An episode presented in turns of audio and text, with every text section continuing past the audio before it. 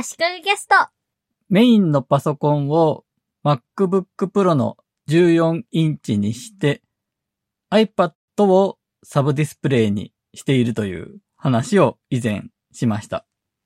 やっぱり14インチの画面一つだけでは作業によっては足りないのでデュアルディスプレイにしたいんですね。そして今回はこれまで使っていた iMac のディスプレイを MacBook Pro のサブディスプレイにする試みの話です。iMac を他の Mac とケーブルでつないでディスプレイとして使うことはできません。かなり昔の iMac はそれがターゲットディスプレイモードと言ってできた時代もあったんですが、ある時からそれもできなくなりました。それなら Mac、iPhone、iPad で使える AirPlay の技術を使って無線でつなげられないかと考えました。それで調べていると MacOS モントレーでは Mac 同士で一つの Mac の画面をもう一つの Mac にミラーリングしたり、サブディスプレイとして使ったりできるようになっていました。AirPlay to Mac 日本語だと Mac に AirPlay という機能です。OS 標準でできるようになっていたんですね。ただ残念ながら私の持ってる iMac が古くて MacOS をモントレーという最新のものにできないので、この機能は使えませんでした。ちなみにこの AirPlay to Mac を使うと iPhone、iPad の画面を AirPlay で Mac の画面に映すことができるんですね。これ試してみたんですが iPhone や iPad の画面が一つのウィンドウとして開くのではなく、Mac の画面を全部を占拠して表示されます。なので iPhone、iPad の画面を Mac に表示させて画面収録するとか、そういう使い方はできないみたいですね。画面収録したい場合は、ケーブルでつないで Mac 側でクイックタイムプレイヤーを立ち上げて録画すると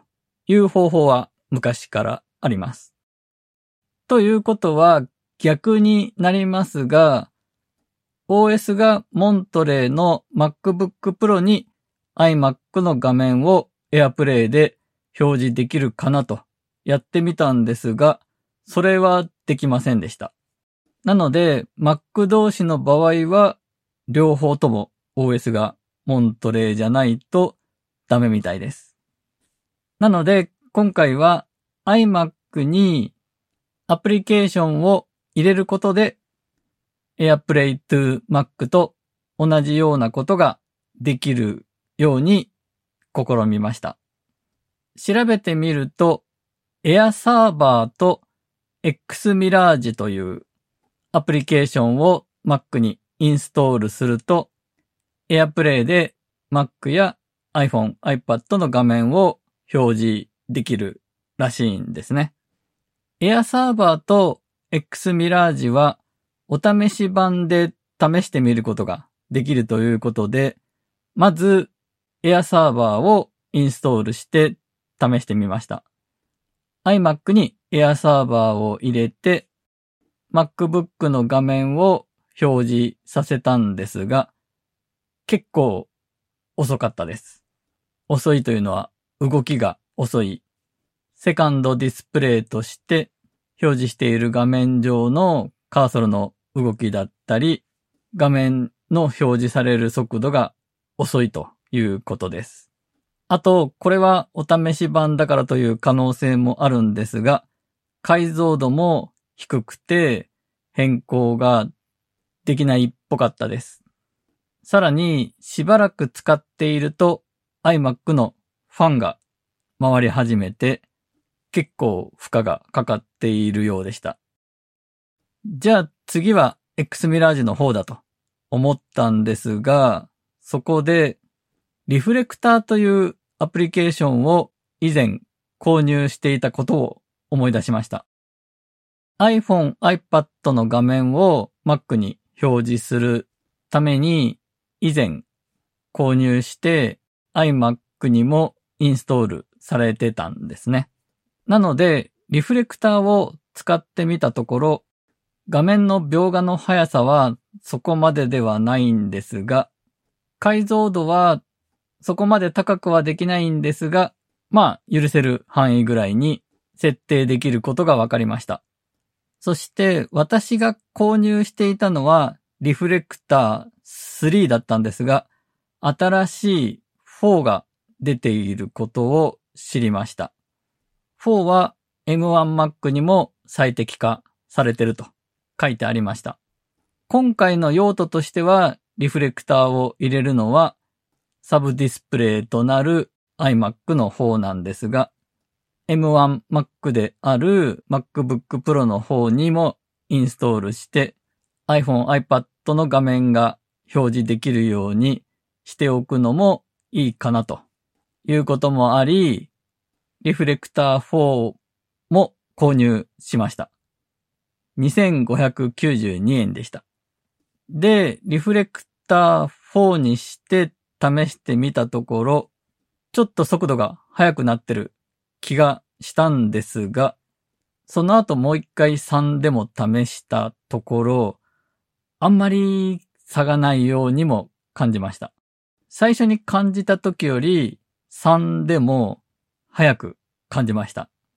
リフレクターをサブディスプレイ代わりにした時に動画編集であったり、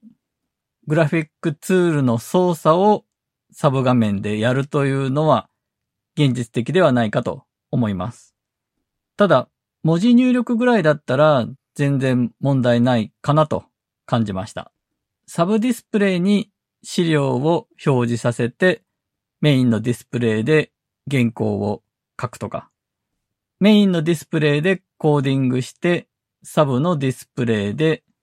実際のブラウザーでのウェブページを表示チェックするとか、そういう用途であれば十分使えるかなと感じました。ただ一つ非常に大きなデメリットがあって、メインの Mac がスリープして、スリープから復帰した時には、サブディスプレイとしてのリフレクターとの接続が切れてしまうので、つなぎ直さないといけないんですね。これは非常に面倒だと思います。なので、普段使いには向かないかなと思いました。リフレクターを使って、AirPlay を使って、Mac や iPhone、iPad などの画面を表示させるときには、一つのウィンドウとして表示されます。なので、その Mac で何かのアプリのウィンドウを開きつつ、iPhone、iPad の画面を同時にウィンドウとして配置して、同時に見たり、場合によっては画面収録したりできるわけですね。なお、MacOS のモントレー同士だと、ユニバーサルコントロールという機能も近々使えるようになるらしいです。